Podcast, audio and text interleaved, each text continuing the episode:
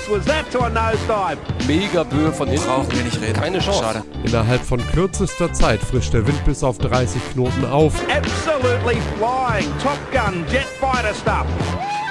Unüberhörbar die Freude beim Norddeutschen Regattaverein. Die paar Sekunden, die wir da standen und dann gesehen haben, wie die deutsche Flagge am Fahnenmast gesetzt wurde, war unglaublich emotional einfach. An amazing race and a, a, huge performance from uh, Philip Bull, considering he was battling it out for those bronze medals. And they're going for the Spinnaker again. Moin und herzlich willkommen bei Viel Wind um Nix, euren Lieblingspodcast aus dem Herzen des Segelsports. Die Stimme, die ihr hört, ist Flo. Normalerweise sitzen hier Toni und Jan noch. Die sind heute nicht dabei. Grüße raus an wo immer ihr auch seid. Ähm, ihr habt ja die Folge ganz gut letztes Mal alleine gemacht. Wer sie noch nicht gehört hat, Folge 16, da ging es um mal wieder steile Thesen von uns, die es nicht geschafft haben, eine eigene Folge zu werden, sondern mal komplett zusammengepackt in einem Podcast. Ich freue mich heute aber äh, ganz besonders darauf, dass ich zwei Gäste drin habe, denn der eine oder andere wird schon gedacht haben, oh Gott, jetzt labert er mich hier eine Stunde alleine zu. Nein, das ist nicht der Fall. Ähm, heute soll es mal ein bisschen darum gehen, ist Segeln eigentlich ein Zuschauersport? Und welche Regatten sind denn eigentlich, haben uns dann als Zuschauer dieses Jahr so gefesselt? Und ich habe zwei ganz tolle Gäste an meiner Seite und ich fange mal an mit einer Frau, die den meisten Leuten vielleicht als Stimme von Olympia, von Olympia bekannt ist. Ähm, 470er Seglerin, ist gerade auf dem Weg zu Paris 2024. Hallo Anna, grüß dich. Hi, hi Flo. Wie geht's dir? Wo bist du gerade? Mir geht's sehr gut. Ich bin in Kiel und äh, freue mich, dass in wenigen Tagen unser Wintertraining im äh, Süden Europas startet und äh, treffe dafür jetzt noch alle Vorbereitungen und freue mich, dass es dann so richtig losgeht wieder. Schön, super. Anna Markfort, um deinen Namen nochmal vollständig zu nennen. Und dem Ganzen müssen wir noch einen ordentlichen Bass entgegensetzen. An meiner Seite ist, ähm, ja, Matze, wie stellt man dich eigentlich vor? Also, wir, wo haben wir uns eigentlich kennengelernt? Äh, Matthias Bohn äh, an meiner Seite. Ich glaube, unser erstes Zusammentreffen war mal, da bist du noch Starboat gesegelt mit Alex Schlonski bei so einem NRV-Kurs. Ähm, du bist natürlich aber auch Segelmoderator, du bist Online-Marketing-Experte. Habe ich irgendwas vergessen? Nee, aber ich habe auch gerade überlegt, Flo, also auch erstmal schön, äh, dich zu hören. Schöne Grüße natürlich auch an Toni und Jan. Wir hoffen, dass wir euch gut vertreten können. Anna und ich, aber ich habe auch gerade äh, während deiner Anmoderation kurz überlegt. Auf jeden Fall kennen wir uns schon ein paar Jahre, Flo, und äh, ja. ich glaube, wir haben uns auch äh, schätzen gelernt und äh, sind auch sehr eng miteinander befreundet, das auf jeden Fall. Aber es war auf jeden Fall am oder auf dem Wasser, das ist äh, definitiv sicher, ja.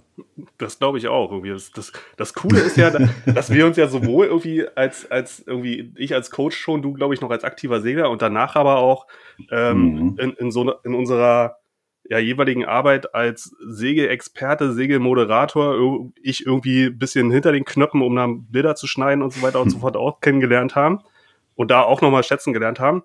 Und ähm, ja, die, die Runde eigentlich ganz cool ist, um so ein bisschen aus meiner Sicht mal ja, so, so ein Rückblick auf das Jahr 2021 zu machen. Auf ist das schon soweit, ja. Ja, mhm. Segeljahr 2021. Wir haben letzte Woche eine Umfrage gemacht, ey, habt ihr eigentlich eure Boote äh, schon aus dem Wasser raus? Und da waren dann doch einige, die meinten, ja, leider, leider schon eingemottet. Hier ist jetzt äh, Wintertraining angesagt. Ähm, und ich wollte einfach mal die Zeit nutzen oder, oder dieses Forum hier nutzen, um mal mit euch drüber zu diskutieren. Ist denn A, Segeln eigentlich auch aus Zuschauersicht interessant? Und wenn ja, was sind denn die Ereignisse aus Zuschauersicht für euch gewesen in diesem Jahr. Und äh, mir fallen ein paar Sachen ein, ähm, die, die man, die es, glaube ich, wert sind, mal zu, zu diskutieren. Also ich glaube, ähm, wenn wir mal ganz vorne im Jahr anfangen, das hat ja eigentlich schon letztes Jahr begonnen, war es natürlich die, die, die Vendée Globe und der ähm, Erfolg, den, den Boris da gemacht hat. Ähm, Fünfter ist er geworden, meine ich. Vierter, fünfter weiß ich gar nicht mehr genau, aber das Ergebnis ist, glaube ich, auch äh, egal, weil also es ist jetzt, gibt jetzt einen Boris Herrmann, der, glaube ich, im Segelsport omnipräsent ist. Wie hat er denn das geschafft? Ja, also ähm, ich glaube, dass Boris natürlich als Persönlichkeit an sich schon ganz gut mitreißen kann und natürlich so wie die Vendée Globe auch in diesem Jahr äh, medial aufbereitet war, dass eben die Fans und Zuschauer zu Hause mit täglichen Videos ähm, versorgt wurden und ähm, Einsichten darin, äh, was die Segler da Tag für Tag äh, eben bewältigen und womit sie sich beschäftigen, äh, das hat diese Vendée Globe natürlich ganz, ganz besonders gemacht und besonders viele Fans und auch Nichtsegler erreicht. Denn die Seglerinnen und Segler waren, würde ich sagen, so nah wie noch nie an ihren Fans dran. Hm. Ja, unterstreiche ich natürlich. Wir müssen natürlich auch eins sehen, dass die Vendée Globe natürlich auch zu einer Zeit passiert ist, als alle zu Hause waren und äh, irgendwie Corona das äh, beherrschende Thema war und äh, dann natürlich auch alle ein bisschen gegiert haben nach spektakulären Sport. Fußball-Bundesliga hat auch nicht stattgefunden. Ähm, das heißt, alle, alle, alle Sportarten waren irgendwo, äh, äh, ja, ich sage jetzt mal zu Hause, also auch die Spitzensportler, Handball, Fußball, Basketball, alles äh, äh, war verboten oder konnte mehr oder weniger nicht durchgeführt werden. Und dann hast du eben halt doch auf einmal nochmal so ein spektakuläres Rennen, was äh, auch eine gewisse Portion Heldenmut hat, einmal äh, alleine um die Welt zu segeln. Und ähm, da muss man auch ganz ehrlich sagen, dass gerade da in dem Bereich Boris, das muss man ihm zugutehalten, natürlich auch eine Strategie gefahren ist, uns jeden jeden Tag mit Informationen zu füttern, seine Höhen, seine Tiefen miterleben zu dürfen, mit äh, äh eigenen äh, LinkedIn-Konferenzen und was nicht alles, wo man auch einfach mal in sein Gefühlsleben reingehen konnte. Und das passte natürlich in eine Zeit hinein, wo alle doch äh, sehr äh, gefesselt vom Fernseher saßen, linear TV geguckt haben. Und die Möglichkeit für Boris da natürlich war, sich auch super zu darzustellen und dann auch noch mit so einer mega spannenden Geschichte bis zum Schluss. Also es war ja Dramatik pur und das macht natürlich dann auch Fets für die Leute, die von Segeln keine Ahnung haben. Ne? Das ist meine Meinung. Ne? Mhm.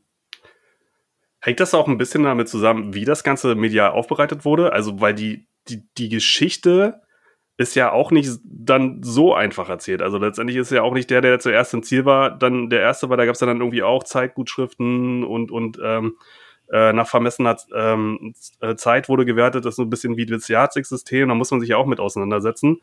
Hm. Oder ist es halt dann doch der, der, der Abenteueraspekt, der da über dem einsteht, der irgendwie, der Mensch fliegt ja alleine irgendwie gefühlt zwei, drei Monate ähm, übers Meer, einmal um die Welt rum? Ja, ich glaube, das ist ja genau das, was man wieder trennen muss. Ne? Und äh, es gibt natürlich die Segel-Community, die weiß ganz genau Bescheid. Äh, aber viel spannender war es ja eigentlich mit der Wonde Globe, dass äh, auch endlich mal Menschen eine Begeisterung entfachen konnten, die von Segeln so viel Ahnung haben wie wir von rhythmischer Sportgymnastik. Also das ist, äh, ist ja auch so ein Thema. Und äh, da ist den Menschen, die von Segeln keine Ahnung haben, am Ende auch völlig egal, welche Regeln und welche äh, Zwischenstopps und Zeitgutschriften. Da ist eben halt, dass da ein Boot gesunken ist. Da ist dann eben halt, oh Gott, da ist ja tatsächlich auch ein Deutscher mal dabei. Ist ja total sympathisch sympathischer Typ auch noch, äh, der kann ja auch reden und der erzählt mir dann auch einfach mal sein Gefühlsleben, dass er schon Gespenster in der Nacht sieht und, und, und. Das ist dann natürlich fesselnd für die Menschen, die von Segeln keine Ahnung haben. Ich glaube, die Segel-Community als solches, die ist natürlich so tief drin, dass sie genau weiß, äh, was, äh, was heißt genau wissen, tun viele es ja auch noch nicht. Das ist ja schon Hardcore, wirklich alleine um die Welt zu segeln und das dann eben halt auch tagtäglich. Da sieht man ja dann auch schon Gespenster. Aber ich glaube, das ist genau das, was passiert ist mit Boris Herrmann, dass man jetzt auch endlich mal Menschen für einen Sport begeistern konnten, die, so wie ich es vorhin schon gesagt habe, zu einer Zeit, wo sie eh zu Hause waren und Fernseh gucken konnten, dann auch noch äh, Dramatik und natürlich auch ein bisschen, ich habe es vorhin schon gesagt, auch ein bisschen Heldenmut, weil so viele Sportarten gibt es ja nicht mehr, wo man äh, auch sagen kann, äh, alleine um die Welt, äh, das macht ja einfach nur noch ein Bergsteiger noch, der den Mount Everest das erstmal beklettert. Aber das war schon gut aufbereitet und vor allen Dingen gut fesselnd. Für mich war das, äh, glaube ich, auch äh, zum ersten Mal wieder nach langer, langer Zeit, dass man hier auch äh, ein ganzes Land, äh, zumindest den Namen Boris Herrmann, noch mal präsentieren konnte. Ne? Ja. Und was ich auch äh, dazu sagen würde, ist, dass es anders als äh, jetzt beispielsweise ein Fußballspiel zweimal ähm, 45 Minuten nach 90 äh, oder nach vielleicht noch Nachspielzeit ist das aber dann innerhalb von äh, gut zwei Stunden abgefrühstückt, hatte die Vendée Globe irgendwie ein bisschen Seriencharakter. Also es war schon, äh, hatte einen gewissen Suchtfaktor. Man hat jeden Tag irgendwie wieder eben Input bekommen, Medien bekommen, äh, Bilder, Videoausschnitte gesehen, ähm, so dass sich da eben über einen auch längeren Zeitraum ein Interesse entwickeln konnte, was ähm, es also mein, aus meiner Sicht auch wichtig war. Denn ganz am Anfang hatten wir mit Sicherheit nicht so viele Zuschauer wie jetzt am Ende der Zieleinlauf. Und so konnten sich eben über diese längere Strecke immer mehr Leute dafür begeistern lassen. Das stimmt, da gebe ich dir recht. Matze hat einen Punkt ähm, angesprochen und das weiß ich gar nicht, ob das nur positiv ist oder ob man das auch mal kritisch sehen kann. Äh, ich habe es eingangs schon gesagt, Boris Herrmann omnipräsent. Sein, seine, seine Präsenz war ja nicht dann irgendwie zwei, drei Wochen irgendwie äh, nachdem er ins Ziel gekommen ist, vorbei. Also der wurde ja letztendlich auch vom, vom NRV, aber auch von seinem eigenen äh, Yachtclub wurde ja zu jedem Ereignis vor irgendeine Kamera gezerrt, äh, vor jedem Event, irgendwie letztendlich selbst bei, bei Olympia, ähm, mit der Ankunft der Olympioniken, ähm, ist er da mitten am Flughafen gewesen, irgendwie letztendlich hat die alle begrüßt. Es gibt ein Buch von ihm, es gibt einen Podcast mit ihm oder diverse Podcasts. Er war beim, beim NDR, ähm, es gibt eine mit einem deutschen Fernsehpreis ausgezeichnete äh, Dokumentation von, von Nils Kaben vom, vom ZDF. Kann das auch für, ich sag mal, Anna, dich jetzt als olympischen Segler so ein bisschen schwierig gerade sein? Also diese Omnipräsenz? Könnte man meinen. Ähm, ich würde sagen, nein. Es zeigt uns eher, ähm, wo wir hinkommen können, wenn wir investieren und wenn ähm, wir unseren olympischen Segelsport medial so aufbereiten, wie ähm, das Team um Boris Herrmann das eben gemacht hat. Und da hängt natürlich ein ganzer Rattenschwanz an ähm, Mitteln mit dran, die dafür nötig sind. Also abgesehen von den finanziellen Mitteln, dann aber auch von einem professionellen Team, einer professionellen Aufbereitung ähm, und mit Sicherheit auch Boris, der da wahrscheinlich ganz, ganz, ganz viel investieren musste an Zeit und Nerven eben von einem Medientermin zum nächsten. Und wenn ich auf meine Olympiakampagne schaue und auf den Zeitplan, den wir haben, ähm, dann frage ich mich schon, wo wir das noch unterbringen sollen. Mhm. Auf der anderen Seite ist es eben machbar. Also man kann ähm, eine Olympiakampagne auch gut medial aufbereiten, ähm, aber da geht sicherlich darum, da eine gute Struktur reinzubekommen und das ähm, irgendwo eben mit einem Team im Background hochzuziehen. Das schafft jetzt keine Einzelperson. Hm. Ja, ich glaube, das ist das, ich glaube, das ist das Grundproblem. Problem in Anführungsstrichen. Machen wir uns ja nichts vor. Olympia ist ja nicht nur Segeln. Das, äh, Olympische Spiele sind gefühlt 1000 Sportarten mit äh, 5000 Entscheidungen. Äh, man kann den ganzen Tag, und so haben wir auch zu Hause mitgefiebert, ja eigentlich alle Sportarten sehen. So, für was entscheidest du dich? Ich, äh, ich meine, ähm, äh, Boris Herrmann hat natürlich einen riesen Vorteil gehabt, jetzt wenn, wenn, wir mal bei den Medien bleiben. So ehrlich müssen wir ja sein. Es war die einzige äh, Welt, äh, Weltsportveranstaltung zu Corona-Zeiten. Ja, es war nichts los. Ja. Und äh, Olympia ist dann wieder reingekommen äh, mit, äh, mit dem negativen Charakter. Das sind die Corona-Spiele. Wir müssen ganz vorsichtig sein. Und das ist natürlich dann auch unheimlich bitter für, für die olympischen Sportler. Und dann muss man natürlich auch als, äh, ich sage jetzt mal, äh, als Medienanstalt, äh, öffentlich-rechtlicher äh, Rundfunk etc. pp, die müssen natürlich tausend Sportarten abdecken und dann rutscht eben halt auch mal eine Goldmedaille oder eine Bronzemedaille für, für Deutschland äh, natürlich ganz kurz in den Fokus, aber am nächsten Tag äh, kommt dann sofort wieder ein, ein tolles Ergebnis vom, vom Reitsport oder Rudern, was genauso Beachtung hat und dann ist es dann ganz schnell wieder eine Randsportart in Deutschland, nicht falsch verstehen, es mhm. ist ja schon gut, dass wir darüber berichten, aber es wird dann ganz schnell wieder eine Schiene geschoben, weil eben Leichtathletik, weil eben Rudern, äh, weil ich sage jetzt auch mal außergewöhnliche Medaillen, ich weiß jetzt nicht mehr, wie die Dame heißt, beim Ringen, die zum ersten Mal für, für, für Deutschland eine Ringermedaille holt. Großartige Leistung, wir alles sind Sportler, wir finden das ja alles mega geil, aber da ist dann wieder das Problem für den Segelsport, dann ist man ganz schnell wieder hinten dran. Und das war eben halt äh, zu einer Zeit, wo, wo, wo alle zu Hause waren, war Boris Herrmann natürlich die Story schlechthin. Der Typ ist sympathisch, der hat uns mitgenommen. Äh, wir wollten wissen, wissen, was da passiert. Und, und nochmal, er hatte natürlich auch die breite Aufmerksamkeit, alleine auch äh, durch sein, äh, seine sportlichen Ergebnisse, denn der Respekt, auch einmal um die Welt zu segeln, der ist ja riesengroß, auch bei Menschen, die von Segeln keine Ahnung haben, die begreifen auch, alleine um die Welt zu segeln, ja, das ist schon, äh, ist schon Hammer. Und da musst du schon äh, ein bisschen bekloppt sein, äh, positiv gemeint. Und das ist eben der Erfolg von Boris Herrmann. Das ist äh, ganz ehrlich meine Meinung. Mhm. Also haben wir quasi ähm, zwei Aspekte. Das eine ist, dass es, äh, er natürlich nicht alleine gemacht hat, dass er äh, sowohl seitens äh, seines Teams, aber auch seitens der Veranstaltung da äh, ein mediales Konzept hintersteht, wie man das äh, irgendwie anfassbar kriegt, wie man das leicht verständlich kriegt und wie man auch irgendwie, wie Anna schon sagt, so, so einen Seriencharakter hinkriegt und ähm, diese, diese Persönlichkeit, äh, glaube ich, die wir halt bei anderen Segelsportveranstaltungen in der Form gar nicht haben konnten. Und halt dann, nennen wir es mal den Corona-Effekt. hm. Ja, also mit Sicherheit, das, das ist schon, äh, äh, also ich erinnere mich ja auch daran, ich habe ja auch jeden Tag geguckt, wo, wo steckt der Bursche. Ne? Das Ja. ist, äh, und dann auf einmal merkst du, der, der, er kann sogar gewinnen, er kann aufs Podium, äh, Podium fahren und dann entwickelt sich natürlich automatisch etwas, dann kommt aus einer Community heraus, entwickelt sich dann eine Aufmerksamkeit, wo dann auch, äh, ich sage jetzt mal, der öffentlich-rechtliche Rundfunk und auch, äh, ich sage jetzt mal, äh, die, die anderen äh, Media Companies nicht mehr drum rumkommen, weil auf einmal äh, berichtet jemand live vom Wasser äh, und erzählt mir den Sonnenuntergang und erzählt mir, dass er ganz dicht dran ist am Führenden und ich bin live dabei und das ist, äh, das ist dann schon cool und das fesselt Menschen. Ne? Ja. Und um da vielleicht den Bogen zurückzuspannen zu der Frage, ob der Boris-Hype dem Segelsport in dem Sinne hilft.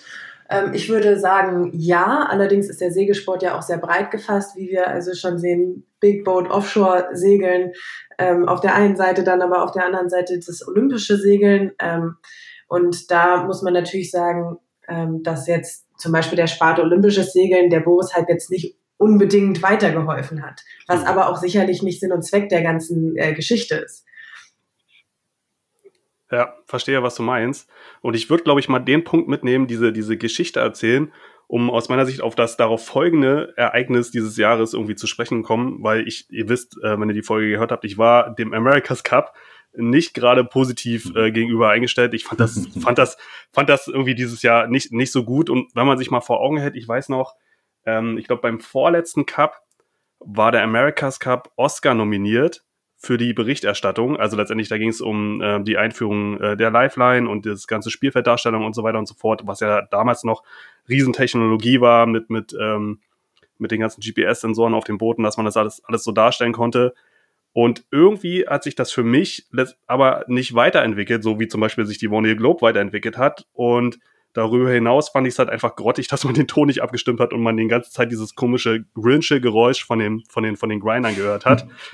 ähm, das gepaart aus meiner Sicht, und da können wir gerne drüber diskutieren, mit genau dem Aspekt, den der America's Cup fehlte, nämlich eine Geschichte von den Protagonisten zu erzählen, führte dazu, dass es auf, aus meiner Sicht einfach langweilig war. Ich weiß nicht, wie ihr das seht. Ist das meine, ich bin jetzt aber auch schon ein paar Jahre weg, so, so vom, vom aktiven Segeln. Ich weiß nicht, wie, wie ihr das seht. Ja, ich glaube schon, dass andere Events, die jetzt so in den letzten Jahren eben medial nachgezogen haben oder eben ins Leben gerufen wurden, den America's Cup ein bisschen so von seiner Position äh, verdrängen, so das Nummer eins Segel-Event äh, weltweit zu sein. Ich glaube, das merkt man schon allein, wenn man sich mit Nichtseglern unterhält und ähm, die vor einigen Jahren noch gesagt haben, ach, ach cool, ja, der ähm, dann sowas wie der America's Cup. Ähm, und mittlerweile sagen die so, ja, ich habe ja bei der Vendée Globe das und das vom Segeln mitbekommen. Also ich glaube, das spiegelt das schon ähm, ein bisschen wider, dass er nicht mehr das ist, was er aus meiner Sicht mal war. Mhm. Ja. Ja, äh, ich, ich, ich, ich gebe euch beiden äh, in Teilen recht. Das ist jetzt aber auch wieder eine Einschätzung äh, aus, aus, aus deutscher Sicht. Natürlich haben wir wieder kein äh, deutsches Team dabei. Mhm. Äh, es ist 20 Jahre her, dass wir eine deutsche Kampagne hatten und ich erinnere mich selbst daran, zu der Zeit äh, war ich noch für die ARD in Valencia Und äh, das war schon ein Riesenhype auch in Deutschland. Das war eine deutsche Kampagne. Und äh, das äh, war natürlich auch mit den äh, Monohols dann natürlich auch äh, vielleicht eine andere Sportart, America's Cup, als es das heute ist. Aber wenn man mal äh, jetzt auch auf, auf die Zeit äh, dieses Jahr geht, in, in Italien, in England, in Neuseeland, ist das ein Riesenereignis. Und da sitzen die Leute vorm Zuschauer und gucken sich das an, weil ihre Teams eben da sind. Was ja, okay. den Segelsport angeht, das ist natürlich, äh, da kann man diskutieren, ob das alles noch äh, äh geil ist, ob das äh, wirklich noch fair ist. Äh, wenn man äh, ganz ehrlich ist, wir haben alle irgendwie damit gerechnet, dass die Neuseeländer, weil das sickerte ja auch schon durch, dass die Neuseeländer das Ding auch wieder ziehen werden, weil sie ja doch das schnellste Boot haben. Aber komischerweise hat sich herausgestellt, dass also die Amerikaner ja eigentlich das schnellste Boot hatten, aber die die Karre einfach nicht im Griff hatten und sich dermaßen äh, selbst zerlegt haben, dann irgendwo äh, mit, mit Fullspeed. Ne? Also da war dann schon eine gewisse Dramatik drin und ähm, ich habe äh, auch bei den Engländern, ich habe viele Freunde in England, äh, auch mit denen so geredet, was bei denen natürlich mega geil kann, äh, ankam, waren natürlich auch die täglichen Stories von Bord, aber vor allen Dingen dann wieder in Social Media und vor allen Dingen im, im nicht linear und äh, gut vermarktet äh, auf äh, YouTube etc. pp. Also auch mit Streaming-Diensten äh, ähm, dort über das Team berichtet, wo du dir eigentlich alles holen konntest, was du hören wolltest. Also da sind wir wieder bei dem Punkt, wie vermarkten wir eigentlich unseren Sport? Mhm. Ne? Also Klar, America's Cup in Deutschland interessiert relativ wenig äh, Menschen aus dem einfachen Grund, weil, weil die keinen Bezug zum Segelsport haben. Wir haben heute keine Idole mehr. Wir haben genug Idole aus sportlicher Sicht. Ihr wisst, was ich meine. Aber in Deutschland, wer, wer, wer kennt da Philipp Buhl? Ne? Also das ist dann wieder so ein ganz kleiner Kreis. Und da muss sich erstmal was entwickeln. Und das ist eben halt die große Frage. Wollen wir das? Kriegen wir das hin? Ähm, ist das überhaupt noch ein Thema? Sport jetzt generell, Segelsport hängt nun mal schon mal ganz weit unten dran. Äh, an diesem Thema. Äh, also da, das muss man schon zwiegespalten sehen. Ja, es ist mega spektakulär, der America's Cup, wenn man sich alleine nur die Entwicklung der Boote anguckt, aus meiner Sicht, aber ganz klar eigentlich nur in den Ländern, wo Segelsport auch äh, zu den Top-Sportarten gehört und das ist in Deutschland nicht der Fall. Hm. Also im Vergleich zum, zur Vendée Globe war dann halt einfach wirklich die ähm, Identifikation mit einem Deutschen, mit Boris in dem Fall, das auch ein ausgangsstehender Punkt, äh, warum. Ja, es hilft, es ja. hilft viel mehr. Ne? Das hilft viel mehr, dann eben halt auch hier in Deutschland eine, Begeisterung für unseren Sport zu empfachen, wenn wir dann auch einen deutschen Protagonisten haben. Wenn ein Jochen Schümann auf dem Schweizer Boot steht, äh, auf der Alingi äh, den America's Cup gewinnt, dann ist auch hier in Deutschland das Daumendrücken groß. Das ist ganz klar, weil du automatisch mit dem, Welt mit dem besten Segler Deutschlands werben kannst für eine Sportart. Das funktioniert dann gleich wieder ganz anders. Das ist beim America's Cup aktuell nicht der Fall. Ja, okay. Nichtsdestotrotz die Frage, ob es dann nicht im gleichen Zeitraum, und da gab es ja auch keine deutsche Kampagne, der SailGP geschafft hat, mehr Leute zu begeistern. Ja, ähm, GP ist, ach so. Nee, Anna, du bitte, bitte, bitte. nee, mach ruhig. Ich, ich kann ja mal so aus Sicht der jüngeren ähm, Generation sprechen und damit meine ich meine Generation. ja, vielen Dank. Ähm, und da haben wir natürlich genau das Thema Identifikationsfiguren, ähm, Seglerinnen und Segler, mit denen ähm, teilweise ich selber ähm, über den olympischen Kurs gesegelt bin, über die olympischen ähm, Bootsklassen äh, kenne, die jetzt da beim SailGP mitsegeln, ähm, mit denen man dann nochmal mehr mitfiebert, als wenn da ein Segler, eine Seglerin mit an Bord wäre, mit der ich nicht so wirklich was anfangen kann. Ähm, mhm. Von daher, auf der einen Seite ja, es ist äh, schneller, immer schneller, immer schneller. Also die SailGP-Boote sind natürlich ähm, absolute Maschinen und auch der America's Cup hat da mitgezogen. Ähm, ich glaube trotzdem, dass das ähm, Publikum, was angesprochen wird, da ein bisschen unterschiedlich ist. Sicherlich beim America's Cup noch ein bisschen mehr in Richtung Tradition, wobei ja auch da mit den neuen ähm, Booten viel gemacht wurde. Beim SailGP ähm, wird aus meinem Empfinden her eher die jüngeren Generationen angesprochen. Mhm. Ist das auch so ein Formatsthema? Ich meine, beim SailGP haben wir 5, 6, 7, 8, ich weiß gar nicht, wie viele Boote da gleichzeitig segeln. Und beim 8, ne? Und beim America's Cup ähm, versucht man zwar mit aktueller Technologie immer noch dieses Match Race-Thema äh, zu fahren und dann vor dem Hintergrund, das, was Mats schon erzählt hat, wenn du das Boot nicht unter Kontrolle hast und einen Fehler machst, kommst du gar nicht ins Match, Racen, weil dann der andere dann so weit weg ist, dass du das kaum noch aufholen kannst. Ist dann da das, das, das Format beim CellGP einfach spannender, weil es halt nicht Match Race ist? Ich würde sagen, ja.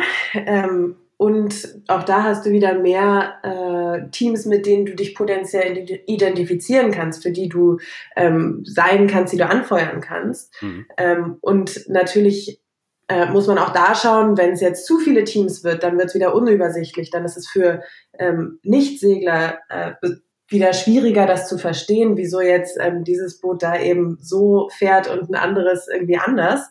Ähm, aber ich würde sagen, mit diesen acht Booten und ich glaube jetzt für die nächste Saison werden es nochmal mehr, weil auch schon wieder einige Teams sich ähm, formiert haben und auch äh, schon offiziell bekannt gegeben haben, dass sie eben in der nächsten Saison bei SailGP auch mit dabei sein werden.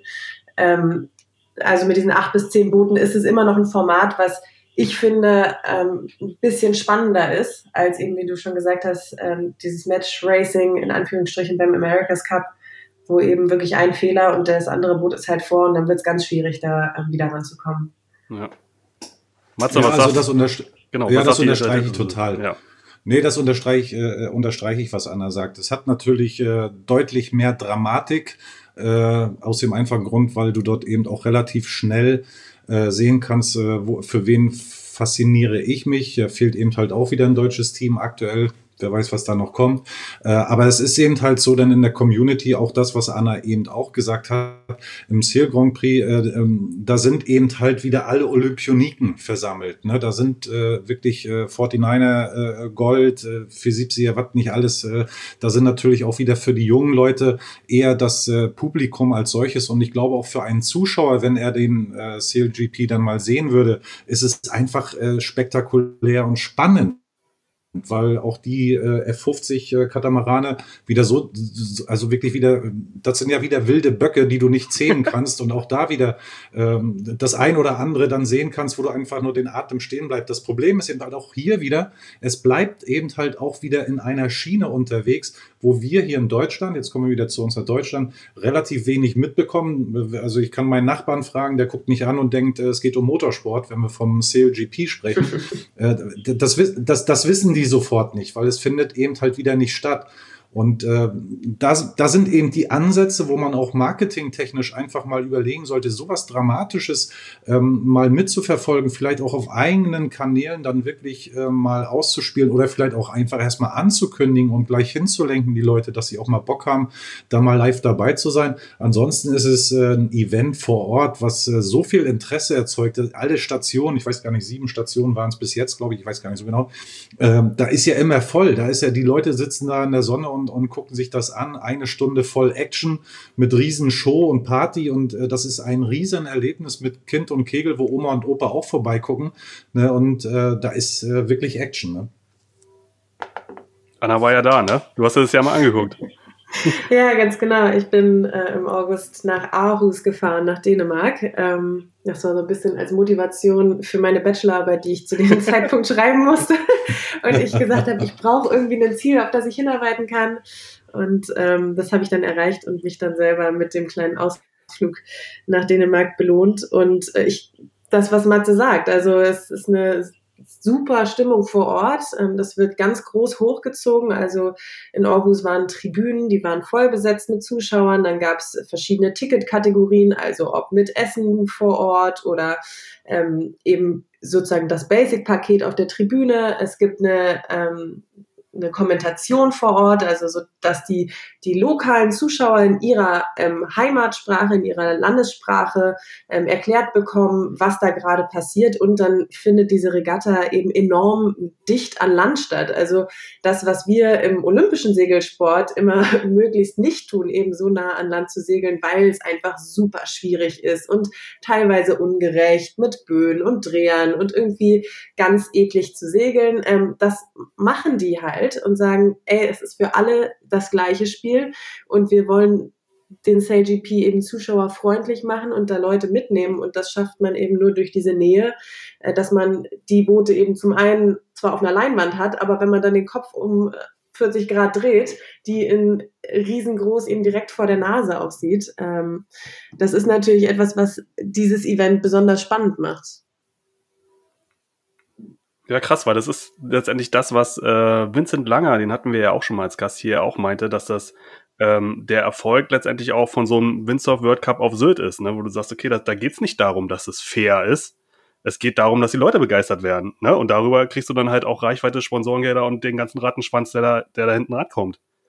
Ja, und da muss man natürlich immer sich den Zwiespalt angucken. Es ist dann trotzdem noch ein Sport. Und ja. gerade wenn man dann aufs olympische Segeln schaut, das ist ein Sport, wo die Athleten eben ihr Leben lang darauf hinarbeiten. Und möchte man dann ähm, wirklich dieses Ziel und das Erreichen von Zielen davon abhängig machen, ob die in der Situation Glück oder Pech hatten, mhm. ist schwierig. Ähm, und von daher äh, bin ich auch ganz froh, dass es bis jetzt noch nicht so angekommen ist, im olympischen äh, Segelsport alle Wettfahrten ebenso dicht an Land zu machen.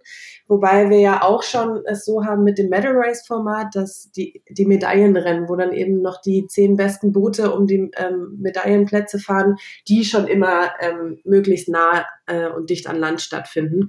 Und ich würde aus meinem Empfinden sagen, dass das erstmal ein ganz guter Kompromiss ist. Ja ähm, ja. Lass uns doch mal da tiefer einsteigen, weil ich habe da, ich, ich habe da auch lange drüber nachgedacht, irgendwie so als Außenstehender und denke mir, okay, es gibt ja jetzt auch so Sportarten äh, wie, wie Skateboard oder Wellenreiten oder so, wo die, wo die Leute ja wissen, okay, ich kann mal auch mal Pech haben und dann ist die Medaille weg.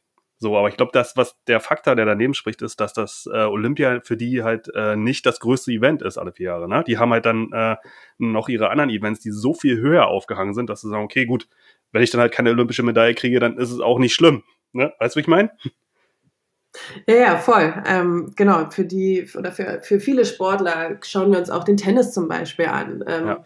Oder Fußball, das ist halt ein, ein, ganz nebensächliches Event. Die machen ihr, ihr Geld, die machen ähm, ja ihr Einkommen eben über die großen Events, über die Touren, die sie spielen oder ähm, an denen sie teilnehmen und nicht über dieses, diesen einen Wettkampf da bei den Olympischen Spielen, wohingegen das bei Randsportarten wie, wie dem Segeln ja ganz anders aussieht. Also da ist ja wirklich das eine große Ziel, auf das vier Jahre lang ähm, hingearbeitet wird, sind eben die Olympischen Spiele. Und wenn es da dann ähm, um Glück und Pech geht, ist es halt wirklich sehr doof. Das ist ja, ja aber ich glaube, das ist, ich glaube, das ist das eigentliche Problem beim Segelsport. Also wir sind jetzt wieder sogenannte Experten und wir sind ja selbst alles Leistungssportler gewesen und Anna ist es heute noch.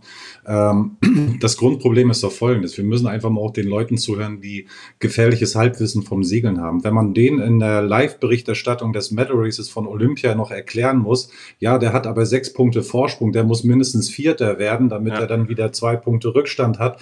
Das versteht kein Mensch. Nee. Und das ist nicht, äh, wir sind die einzige, ich glaube, wir sind wirklich die einzige Sportart, die sogar noch in einem Medal Race Punkte gegenrechnen muss, während alle anderen Sportarten ein Finale haben. Und das ist, ich, ich bin totaler Fan vom Schießen geworden. Das ist so spannend. Da fliegt immer der Letzte raus, der den miesesten Schuss hat. Und das ist ein Olympiasieger gewesen in diesem Jahr. Der ist es dieses Jahr nicht geworden, weil er einen verrissen hat. Und das ist die Dramatik. Deswegen fesselt es Menschen, dabei zu sein und sowas zu sehen ich bin jetzt nicht derjenige, der die Lösung für den Segelsport hat, aber ich bin ein Verfechter davon, dass es ein letztes Rennen geben muss, wo der Olympiasieger entschieden ist, wo am Ende der, der vorne ist, auch der, derjenige sein soll, der Gold haben wird. Ich, ich bin selbst jahrelang äh, äh olympisch gesegelt und leistungssportlich gesegelt. Das ist hart, das kann voll nach hinten losgehen. Ich vermute aber, dass es zu 70, 80 Prozent im Segeln auch so sein wird, dass der, der stärkste Segler ist, am Ende auch auf dem Podest landet, wenn es so ein Rennen geben würde. Was so ganz einfach. Es geht los und wer als erster im Ziel ist, wer vorne ist, der gewinnt auch Gold. Man kann ja vielleicht im Vorfeld nach zehn Regatten ein, ein Zwischenranking machen und den, den, Gewinner da ehren, aber die besten zehn fahren das Finale, ganz einfach erklärt. Und das macht einen Reporter leicht, es macht einen Zuschauer leicht und das macht sogar den Sportler leicht, weil er genau weiß, wenn er jetzt hier Vierter, Fünfter, was weiß ich ist, brauche ich im Kopf nicht noch rechnen, ob ich noch vorm Russen sein muss oder vom Slowen oder was auch immer. Nee, ich muss gewinnen. Also dann macht, das macht unseren, würde unseren Sport aus meiner Sicht medialer deutlich spannender machen. Und letztendlich ist es ja genau das, was auch der Cell Grand Prix gemacht hat. Denn die fahren ja auch Qualifikationsrennen und am Ende wird ähm, das Medal Race bei denen das Medaillenrennen unter den letzten drei äh, oder den besten drei Booten dann ausgesegelt. Und da ist es auch so, wer als erstes über die Linie geht, der ist eben Goldmedaillengewinner oder Ganz der gewinnt halt ja. das Event. Ähm, mhm. Von daher es schaffen andere, ja. Ähm, es sollte auch im olympischen Segelsport äh, möglich sein, wobei ähm, ja, sich dann natürlich ein paar mehr Köpfe zusammensetzen müssten, ähm, um eben durchzusprechen, wie es äh, möglichst fair den Sportlern gegenüber und gleichzeitig möglichst attraktiv für die Zuschauer sein kann. An der Stelle sei mal auf Folge 1 unseres Podcasts verwiesen, wo ich mit, mit Jan und Toni drüber ausgetauscht habe, was denn äh, bessere Wettkampfformate sein können. Nein, das ja, war ja. ein kleiner Seitenhieb. Aber ich fand, ähm, und da würde ich gerne mal äh, drauf einsteigen wollen. Dies, dies Jahr Olympia. Ich habe das gar nicht mitgekriegt, Anna, dass du das moderierst. Ich habe irgendwie äh, ZDF-Mediathek angemacht. Ähm, macht startet den Stream, hört Tobi und dich da, wo ich dachte, boah, geil. ähm, weil das, das, das, ist ein Unterschied wie Tag und Nacht, meiner Meinung nach. Und das ist, glaube ich, auch ein Aspekt, den man, den man äh, nicht vernachlässigen sollte. Und das wurde dann leider beim Medal Race klar, dass der Moderator auch Ahnung haben sollte von dem, was er da erzählt. Also ich war maximal enttäuscht, dass ihr das Race nicht äh, kommentiert habt. Und ähm, das, yeah. war, das war auch echt aus meiner Sicht nicht so gelungen, äh, was, was da dann äh, an Moderation war. Aber nichtsdestotrotz an der Stelle nochmal Riesendank. Glaube ich, da spreche ich für einige in, in Säge Deutschland, dass ihr das äh, so gut gemacht habt. Dass ihr, ihr habt gut zusammengespielt. Und aus meiner Sicht war das, war das, das, das Beste olympische, ähm, die beste olympische Segelübertragung, die ich je gesehen habe. Danke, Flo. ähm, ja, das höre ich natürlich sehr gerne und Tobi sicherlich auch. Anna hatte ja auch gute Mentoren. Ja. ich habe von den Besten gelernt. Und ähm, wo du das schon mal angesprochen hast, ähm, können wir vielleicht einmal über dieses, ähm, über die Organisation da reden. Denn bis zur ersten Sendung, äh, bis zum ersten Livestream war es auch mir nicht ganz klar, was ich jetzt wann, wie, für wen kommentiere. Ach, ähm, und zwar ist es ja so, dass bei den Olympischen Spielen ähm, die Rechte sich eben aufgeteilt wurden zwischen ähm, ARD und ZDF und immer abwechselnd sozusagen im Fernsehen ähm, gecovert wurde. Ähm, das heißt, dass wenn jetzt an Tag eins äh, das ZDF äh, im Fernsehen lief, dann hat ARD die Livestreams übernommen. Ja. Und da ist dann ähm, jedem, Sen jedem Sender eben überlassen, äh, welche Sportarten sie per Livestream äh, senden können und wollen, wo sie die Kapazitäten haben. Und das äh, ZDF hat für dieses Jahr eben gesagt, wir wollen auf jeden Fall Segeln senden, sowohl im Fernsehen als auch im Livestream.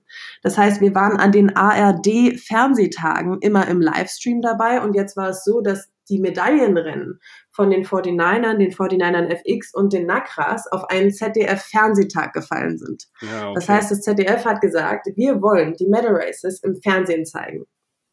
Ähm, weil natürlich da die Zuschauer ne, sind, wir haben viel größeres Publikum, was sicherlich für den Segelsport an sich und als Werbung für unseren Sport genial war. Ja. Ähm, abgesehen von der Uhrzeit natürlich mit ähm, halb sechs, halb sieben und halb neun war zumindest das Nakra Medal Race noch am humansten. ähm, äh, und somit musste aber dann ARD für den Tag ähm, die, den Livestream ähm, organisieren und haben da sich natürlich ihren ähm, Kommentator draufgesetzt, der wohl das Segeln für ARD schon immer gemacht hat.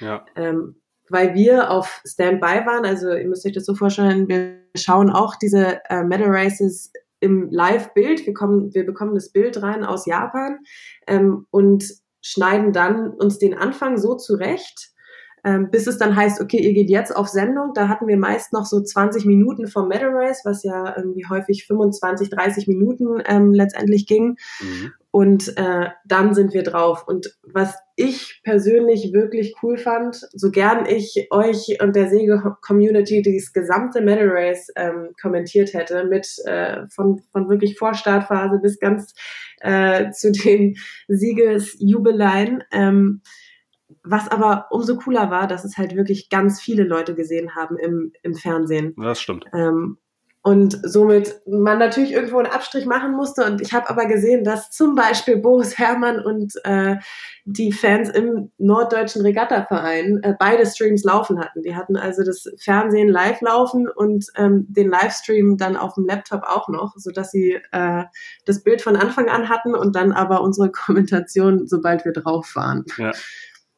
Aber das spricht ja umso mehr nochmal für, für, für eure äh, tolle Leistung, die ihr dann im Vorfeld schon abgelegt habt. Ja, also ähm, ich glaube, wir haben die komplette ZDF-Crew äh, davon überzeugen können, schon ab dem ersten Tag, äh, ab dem ersten Rennen von Svenja Vega im Laser Radial, was wir im Livestream hatten, Ja. ähm, noch nicht mal im Livestream, sogar im Fernsehen hatten, ähm, dass Segeln echt geil ist und Ja. richtig Spaß macht und mit der richtigen Übertragung, mit der richtigen Moderation, Kommentation, äh, mit den richtigen Bildern und dem richtigen Ton, dass da echt einiges zu holen ist. Ja, weil das, glaube ich, was man echt nicht unterschätzen hat, du musst halt wissen, was, was Segeln für ein, für ein, für ein anspruchsvoller Sport ist. Und, äh, Sport ist. Und ähm, Svenja im Laser, da war jetzt ja auch nicht so viel Wind. Aber Tobi, dadurch, dass er ja selber Laser gesegelt ist, wusste halt genau, was sie halt dort auf dem Boot körperlich gerade leistet und was das halt auch für, für äh, strategische und taktische Überlegungen sind, die sie da gerade macht, die du natürlich nie rüberbringen kannst, wenn du nie selber gesegelt bist oder dich grundsätzlich damit in der Tiefe auseinandergesetzt hast. Ne? Und ich glaube, das war der, der entscheidende Unterschied. Und dazu kam dann noch eine, eine technische Komponente. Ich habe ja, habe ja mega gefeiert, als dann klar war, okay, die haben ähm, Sound an Bord. Also die, das, was sich Erik und Tommy da hin und her erzählt haben, aber auch äh, Tina und Sadi, mega. Also das hat das ganze Ding ja nochmal auf ein, auf ein anderes Niveau gehoben. Ja, auch das haben wir ähm, erst im Laufe der Zeit mitbekommen. Ähm, wir, wir können nämlich diesen Sound äh, auch von den Bildern, die wir reinbekommen, komplett runterdrehen. Dann haben wir nicht so viele Störgeräusche, ähm, wenn wir eben das Bild kommentieren. Und irgendwann haben wir das mal ein bisschen lauter gedreht und haben auch gesehen, hey, wir, wir hören da alles und die Zuschauer zu Hause, die bekommen das auch mit, wenn wir eben nicht drüber sprechen. Und ab da war klar, dass wir auch ein bisschen mehr Raum dem eben lassen, weil das super cool ist. Ne, das ist letztendlich wie ein Boris Herrmann, der da alleine ähm, auf dem Boot um die Welt segelt und dann aber mit der Kamera spricht. Ähm, letztendlich haben wir das beim olympischen Segeln, dass wir halt noch intimer in diese Kommunikation an Ja. Bord eintauchen konnten und ähm, das zum einen interessant war und zum anderen richtig viele Lernpunkte auch für Nachwuchssegler geben konnte. Ja. Matze, wie schätzt du das ein? Ja, genau das äh, hat, hat mich ja eigentlich auch begeistert. Ne? Und ich finde es ja sowieso generell cool, muss man ja sagen, wenn man schon in der Öffentlichkeit steht, dann äh, auch mal ein Mikro an Bord zu haben. Das äh, ist ja in der Segelbundesliga auch der Fall. Da kann man auch das ein oder andere hören. Das finde ich persönlich total äh, emotional.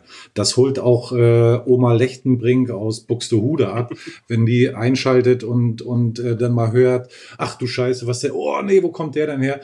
Äh, ich meine, wir, wir drei hier in dieser Runde und alle anderen, die uns jetzt zuhören, die wissen ja auch ganz genau, was wir manchmal da so vom, vom Stapel lassen, wenn wir selbst an Bord sind, wie wir uns da mal angehen, äh, äh, auch anfeiern oder, oder äh, was auch immer, äh, oder auch mal so eine Protestsituation. Das hat ja eine gewisse Dramatik und die Möglichkeiten sind ja heutzutage da ähm, dass auch, ähm, ja, ich sag jetzt mal, äh, mehrere Schnittbilder und mehrere Kanäle äh, auf, auf einem Kanal gesammelt werden können. Da ist es ja dann wieder die Formel 1 im, im, äh, äh, im, im na, sag schnell hier Motorsport, wo du dann auch live äh, reingehen kannst mittlerweile, wo du in die Boxengasse kannst. Das macht natürlich auch unheimlich viel Spaß, die Kommunikation da mitzuverfolgen. Für mich war das natürlich auf jeden Fall ein Highlight von den Olympischen Spielen.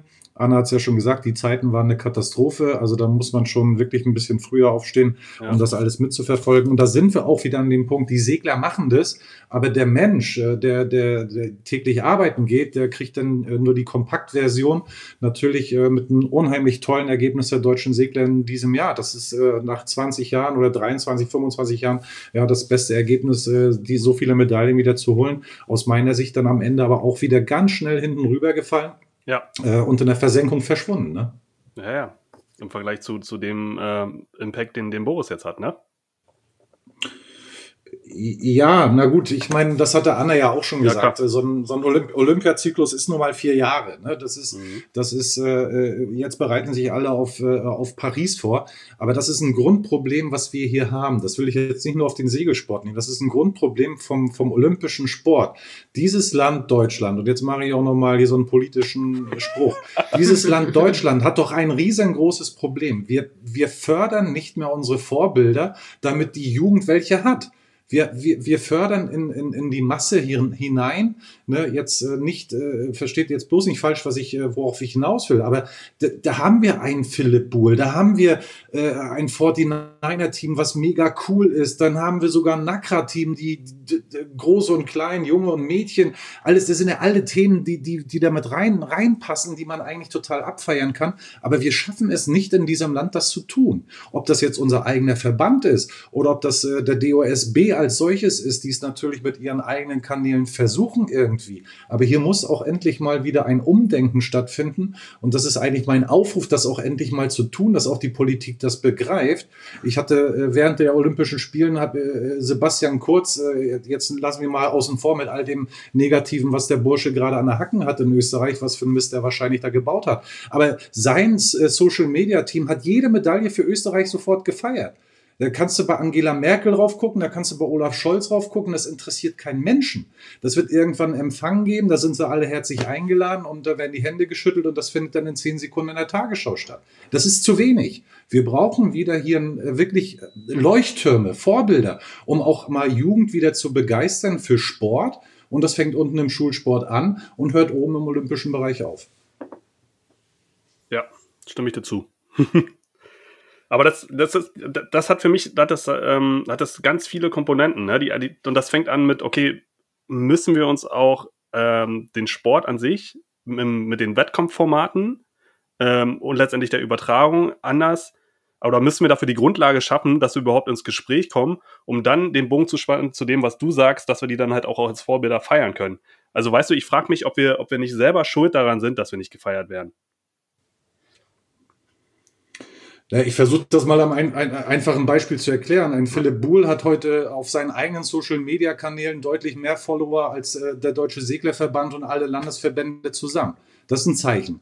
Ne? Der, der, spricht ja, der spricht ja also quasi seine Generation an und er erreicht auch seine eigene Community. Jetzt ist aber das große Problem, dass äh, wie viel Einwohner Deutschland? 80 Millionen äh, Deutsche äh, das sind dann eben 79 Millionen 900.000, äh, ihn nicht sehen, weil sie ihn noch nicht kennen. Und das ist vielleicht auch mal die Aufgabe von, von uns allen, dann eben halt auch solche, solche, ich sage jetzt mal, Idole oder auch äh, äh, Vorbilder äh, einfach auch mal ein bisschen zu transportieren. Und das ist aber nicht jetzt äh, äh nur unsere Aufgabe in der Segel-Community. Das betrifft ja auch einen Bobfahrer. Jetzt beginnen die Olympischen Winterspiele. Da haben wir auch ganz viele Top- Typen, Frauen, Männer, die sich begeistern werden, aber die werden 14 Tage stattfinden und dann sind sie wieder hinten über. Es ist ein Grundgedanke. Was wollen wir in diesem Land? Wollen wir Sport? Wollen wir wieder eine Sportnation sein? Wollen wir nicht auch einfach mal äh, ich sage jetzt mal, äh, so eine Heroes wie, wie, wie äh, Ben Ainsley in England das ist oder, oder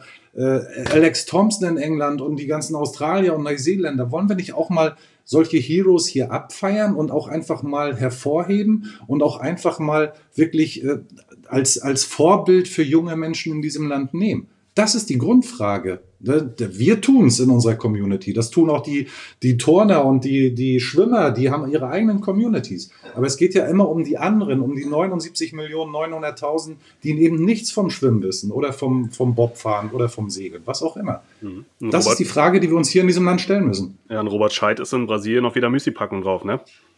Ja, na klar. Ja. Ja, ich habe das Gefühl, das ist ein Teufelskreis, den man aber an zwei ähm, Stellen unterbrechen muss. Und zwar äh, an der einen natürlich die, die Sportler an sich ähm, und Sportlerinnen, die Persönlichkeiten, ähm, die eben dann eine Gesellschaft an dem, was, was sie erleben, teilhaben lassen.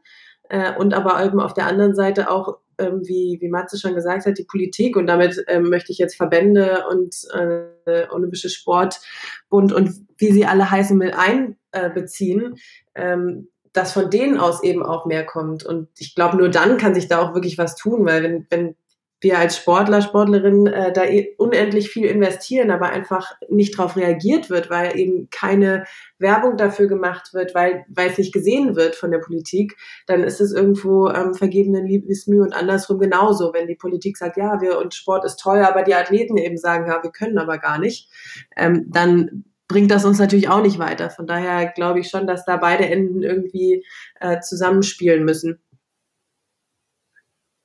Ja, spannend. Wir kommen immer wieder, das hat ich äh, habe gerade so ein bisschen mal innegehalten und euch zugehört, weil wir das an, an, an ganz vielen Stellen und diversen äh, Folgen schon was hatten.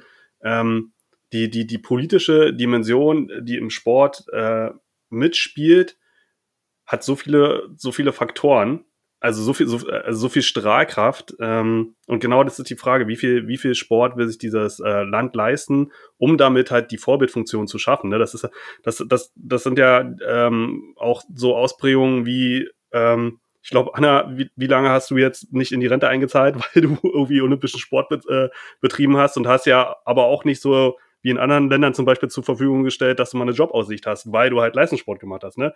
Ja gut, jetzt bist du ein bisschen mhm. durch die Bundeswehr abgesichert, aber ich wollte gerade sagen, ich habe da wahrscheinlich noch einen Sonderstatus, weil ich eben seit äh, mittlerweile dreieinhalb Jahren ähm, Sportsoldatin bin bei der ja. Bundeswehr und darüber gefördert werde und da mittlerweile sich auch ähm, ja, Optionen auftun, dass eben Spitzensportler auch ähm, nach, der, nach dem Ende der Karriere, der Sportkarriere weiter ähm, gefördert werden können, beziehungsweise ähm, da als Berufssoldaten oder zumindest Soldaten auf Zeit eben weiter arbeiten können.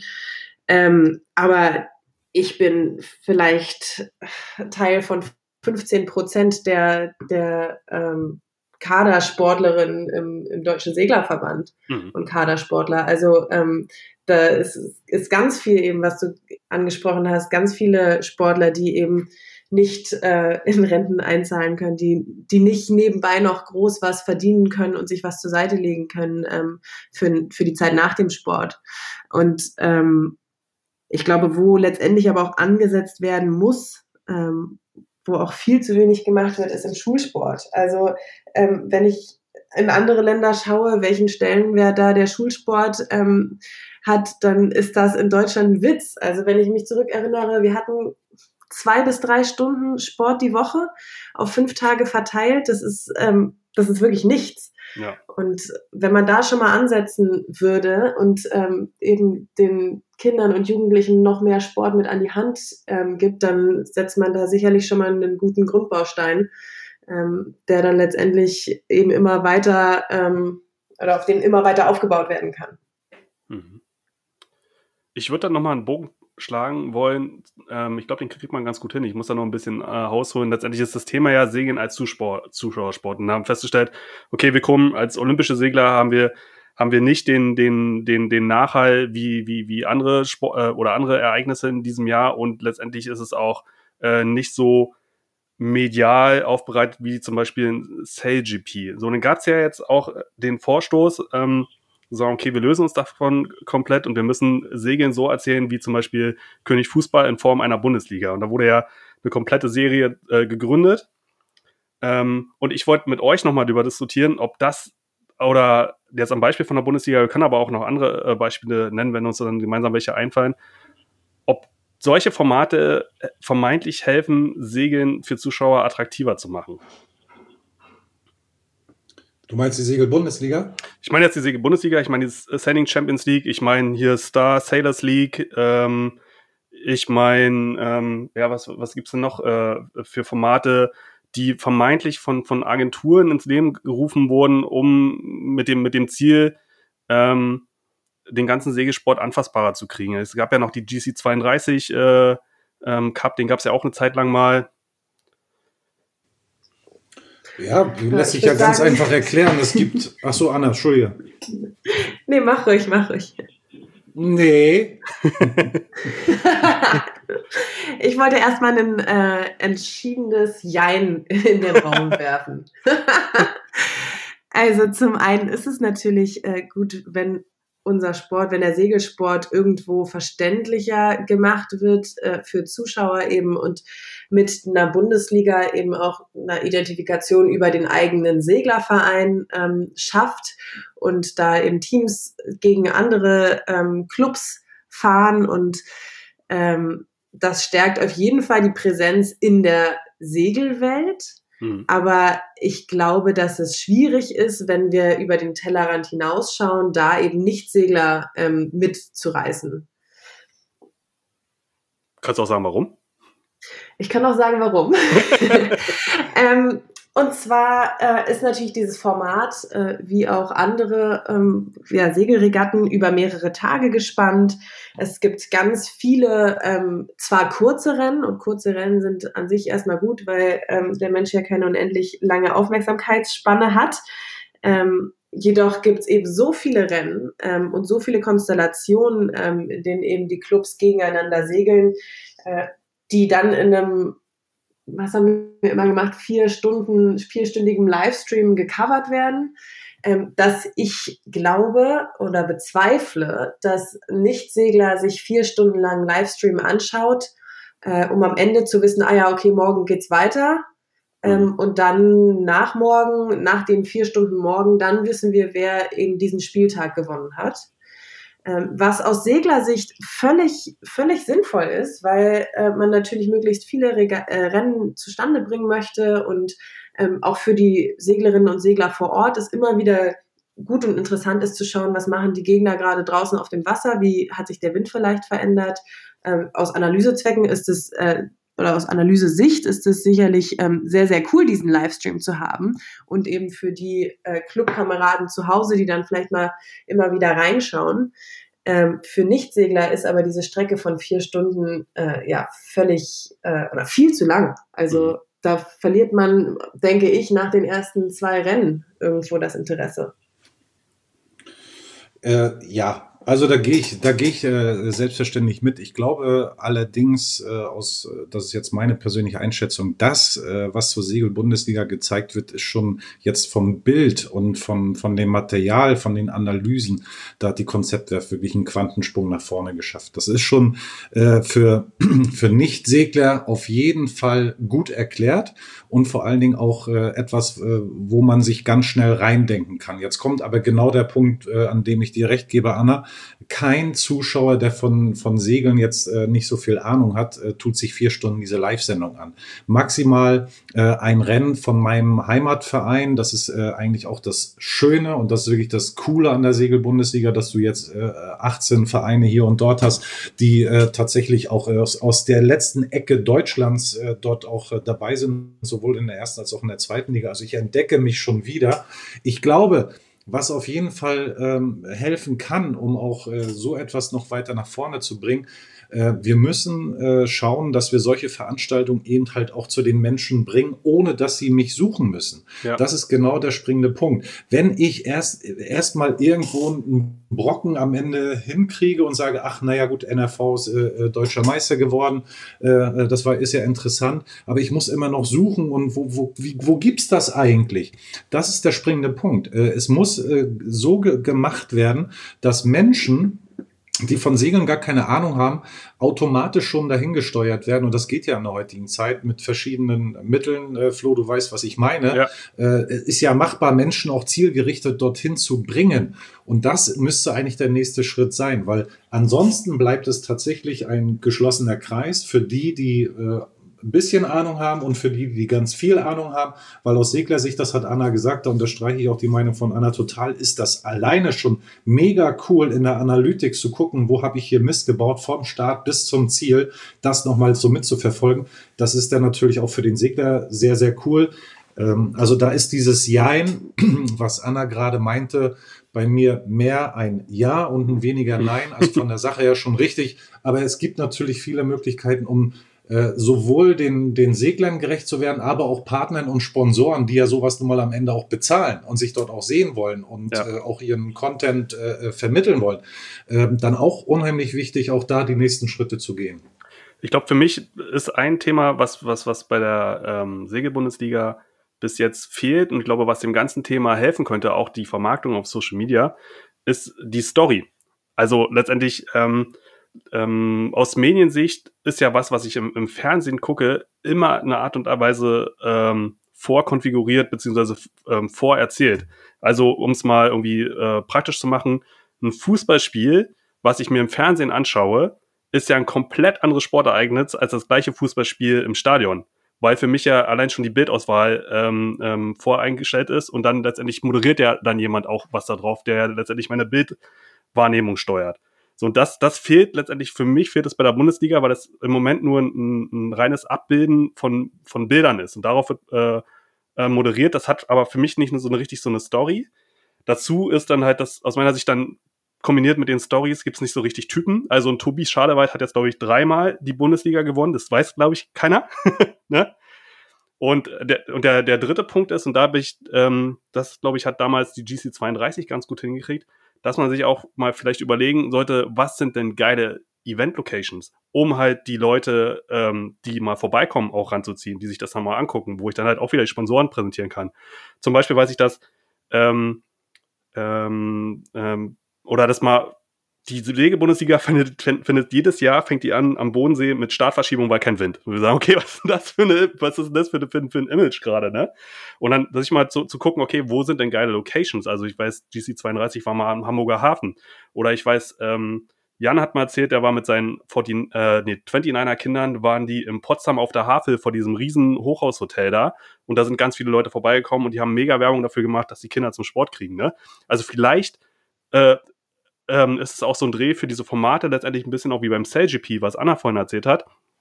Und sagen, okay, da werden so viele Wettfahrten gesegelt, dass man über die Masse der Wettfahrten letztendlich ja auch so ein ausgleichendes äh, äh Ding hat, wenn man mal Pech hat, um dann zu sagen, aber ich muss das anfassbar kriegen für die Leute, ne? Aber da müssen wir auch mal ganz ehrlich jetzt mal eine Lanze auch äh, für das Team äh, brechen. Also Klar. Wir müssen ja auch die, wir müssen ja auch die Kirche im Dorf lassen. Du kannst natürlich jetzt nicht einen Seel Grand Prix mit, äh, mit der Siegel-Bundesliga vergleichen. Da ist ein Riesentross. Also ich habe ja auch ein paar Jahre jetzt als Sportredakteur gearbeitet. Was da manchmal dahinter hängt an, an Stuff, an Aufbau, an Kameras. Jetzt müssen wir mal äh, wirklich überlegen, was eigentlich Großartiges dieses kleine Team von der Konzeptwerft äh, bei jedem Spieltag äh, da abliefert. Ich sehe das tatsächlich genauso wie du es gesagt hast, es müssen mehr Stories her, aber da muss man vielleicht auch mal die Vereine in die Pflicht nehmen, genau unter dem Dach von, von, von äh, solcher Siegel-Bundesliga dann auch mal Stories zu liefern. Also du kannst ja jetzt ja. noch äh, die, äh, irgendwie drei Leute beschäftigen, die jetzt von Chiemsee bis zum akademischen Verein, äh, akademischen Segelverein nach Warnemünde fahren, um eine Story äh, pro Spieltag da zu drehen. Das ist nicht bezahlbar, das ist nicht äh, abbildbar. Das kannst du in der Formel 1 und das kannst du beim America's Cup. Da da ist das alles kein Thema, weil die Typen schon da sind.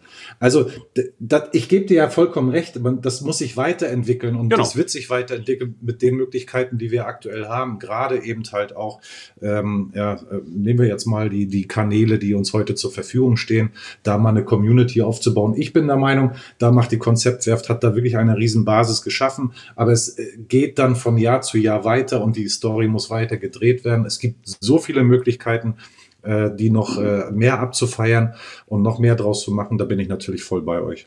Vielleicht ist es auch eine Sache für den Verband, weil letztendlich ist äh, das ja eine offizielle Meisterschaftsklasse, oder? Bin ich jetzt falsch? Nee, eigentlich nicht. Naja, da sind wir ja wieder, da sind wir ja dann auch wieder bei einem Problem mit Gänsefüßchen. Das ist ja auch wieder ein Thema. Was ist denn für den Verband? Der hat sich um 30 Klassen und nochmal 100 mhm. äh, äh, Vereine und Fahrtensegeln und Führerscheine und was, was weiß ich nicht alles zu kümmern und dann natürlich auch die Leute, äh, äh die da arbeiten. Welchen Schritt sollen die denn jetzt machen? Das ja. ist ja das Problem. Wir sind alle beim, wir, wir alle haben DSV-Erfahrung. Ich mach, ich bin nicht derjenige, der dem DSV einen Vorwurf macht. Aber da ist, da, da ist ja auch ein Problem. Will man nicht einfach mal als, als so ein Verband auch neue Wege gehen und ausscheren? Hat man den Mut? Das, das ist aber nicht unsere Entscheidung als Sportler und schon gar nicht wir drei hier in dieser, in dieser, in dieser spannenden Sendung, ähm, da irgendwas äh, vorzugeben oder zu entscheiden. Das muss deren Sache sein. Oder die Sache der Politik zu sagen, hey, begreift es endlich. Wir müssen wirklich mal raus aus diesen alten Strukturen Strukturen, weil die sind altbacken, die sind von 1980 und ja. die taugen heute nichts mehr. Ja. Ne? Ja, das ist, ich finde das immer so, so spannend, weil es halt ja auch andere olympische Sportklassen äh, gibt, die das mithilfe des Verbandes hinbekommen hat. Also ich glaube, Boxen hat vor 100 Jahren festgestellt, ey, wir müssen äh, das hier mal so aufsetzen, dass das äh, medial vermarktbar ist, ne? Und selbst ähm, mhm. Randsportarten wie vermeintlich Rudern, also der Deutschlandachter ist ja eine Marke seit, keine Ahnung, 50 Jahren. Ja. ja und das, das ist halt das, was, was mir so beim Segeln so ein bisschen, bisschen fehlt, ohne jetzt irgendjemanden an Pranger zu stellen. Aber das ist zu sagen, okay, das ist, ähm, das ist was, was man, wie du schon sagtest, sich mal durchdenken sollte. Und gleichzeitig ähm, glaube ich auch das, was Matze schon gesagt hat, müssen wir da der Segel-Bundesliga und äh, der Konzeptwerft drumherum äh, doch nochmal ordentlich Respekt zollen. Denn wenn ich mich, äh, oder ich erinnere mich gern an einen Spieltag in Kiel äh, vor zwei Jahren zurück, der war, äh, muss auch irgendwann im September 2019 gewesen sein, ähm, als die Teams auf der Kieler Innenförde gesegelt sind. Bei schönstem Wetter, wir hatten ähm, mit Alex Ruder, ähm, eben den erfahrenen Moderator ja auch ähm, sehr, sehr häufig dabei, der eben gut durch die Sendung geleitet hat, egal wen er an seiner Seite hatte als ähm, Co-Moderator oder Co-Moderatorin. Und ähm, diese Moderation, ähm, der Livestream konnte eben auch an der Kiellinie, also auf dieser Promenade direkt am Wasser gehört und geschaut werden. Und ähm, da sind schon einige Leute stehen geblieben. Und mit einigen meine ich also wirklich viele Leute. Ähm, was da aber dann wirklich noch das letzte ähm, Quäntchen sozusagen gewesen wäre, um da eine Identifikation mit, mit einzelnen Vereinen zu schaffen, ähm, wäre eben bestimmte Teamporträts, die man immer mal wieder einspielen kann. Denn was bringt den äh, nichts, nicht oder nicht segelaffinen Zuschauern zu wissen, dass jetzt der VSAW auf dem blauen Boot ist ja. und der NAV auf dem schwarzen Boot, ah ja, und okay, die segeln jetzt gegeneinander und wer von denen dann vorne ist, ähm, ja, der hat dann vielleicht sogar diesen Spieltag gewonnen.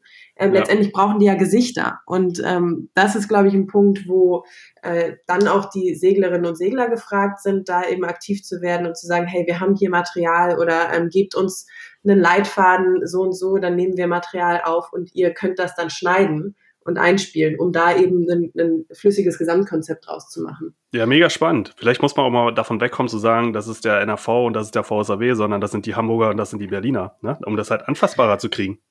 Ja, absolut.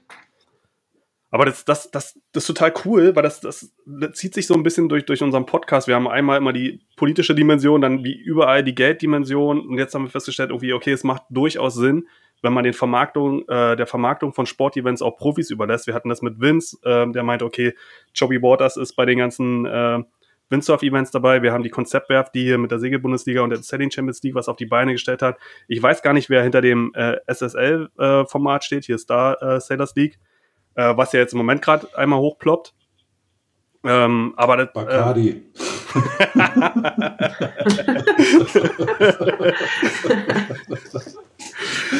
Ja, ähm, aber selbst ähm, die Kieler Woche, da ist ja auch eine Marketingagentur hinter und das äh, hat ja auch immer eine mediale Reichweite. Ne? Also das ist das, ähm, glaube Segeln als Zuschauersport, um so langsam auch zum Abschluss unserer Sendung zu kommen, ist, glaube ich, ähm, was, was, was vermarktet werden muss. Ne? Da gibt's halt irgendwie ähm, nicht nur mehr das lineare TV, so wie wir es kennen, sondern mit Mediatheken und aber auch mit diversen Online-Marketing-Möglichkeiten, da können Masse und ich jetzt, glaube ich, noch zwei Stunden erzählen, kann man da auch äh, relativ clever irgendwie äh, inzwischen Leute ähm, erreichen. Aber das Wichtige ist, glaube ich, dahinter, dass man, dass man äh, dem Sport Gesichtern und eine Geschichte gibt. Finde ich das würde ich so unterschreiben. Ich glaube, dann ist das doch ein gutes Schlusswort. Und dann würde ich an der Stelle sagen, Anna, Matze, vielen Dank, dass ihr dabei wart. Und der Segelwelt da draußen, entweder ähm, die, die das ganze Jahr durchsegeln, weiterhin Mast- und Schotbruch und allen anderen, die ihr Boot schon in der Halle haben, äh, wünsche ich eine schöne segelfreie Zeit. Und ja, ähm, ich kann nochmal darauf verweisen, das ist jetzt Folge 17. Falls ihr noch nicht alle Folgen gehört habt, gibt es ja sicherlich jetzt oder das ein oder andere verregneten Tag oder Wochenende, wo man sich mal gemütlich im Warm auf die Couch einkuscheln kann und dem Ganzen lauschen kann. An dieser Stelle Tschüss. Sagen wir auch Tschüss. Ciao.